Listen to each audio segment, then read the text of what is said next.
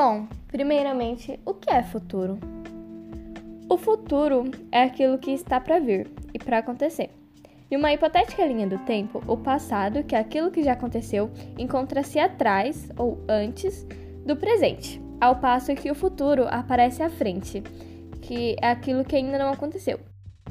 O futuro é uma conjectura que pode ser calculada, especulada, teorizada ou antecipada de acordo com os dados que se tem a uma altura concreta.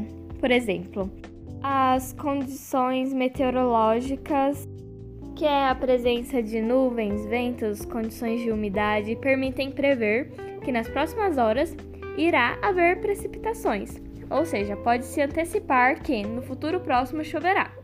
No entanto, o futuro nunca pode ser prognosticado com exatidão.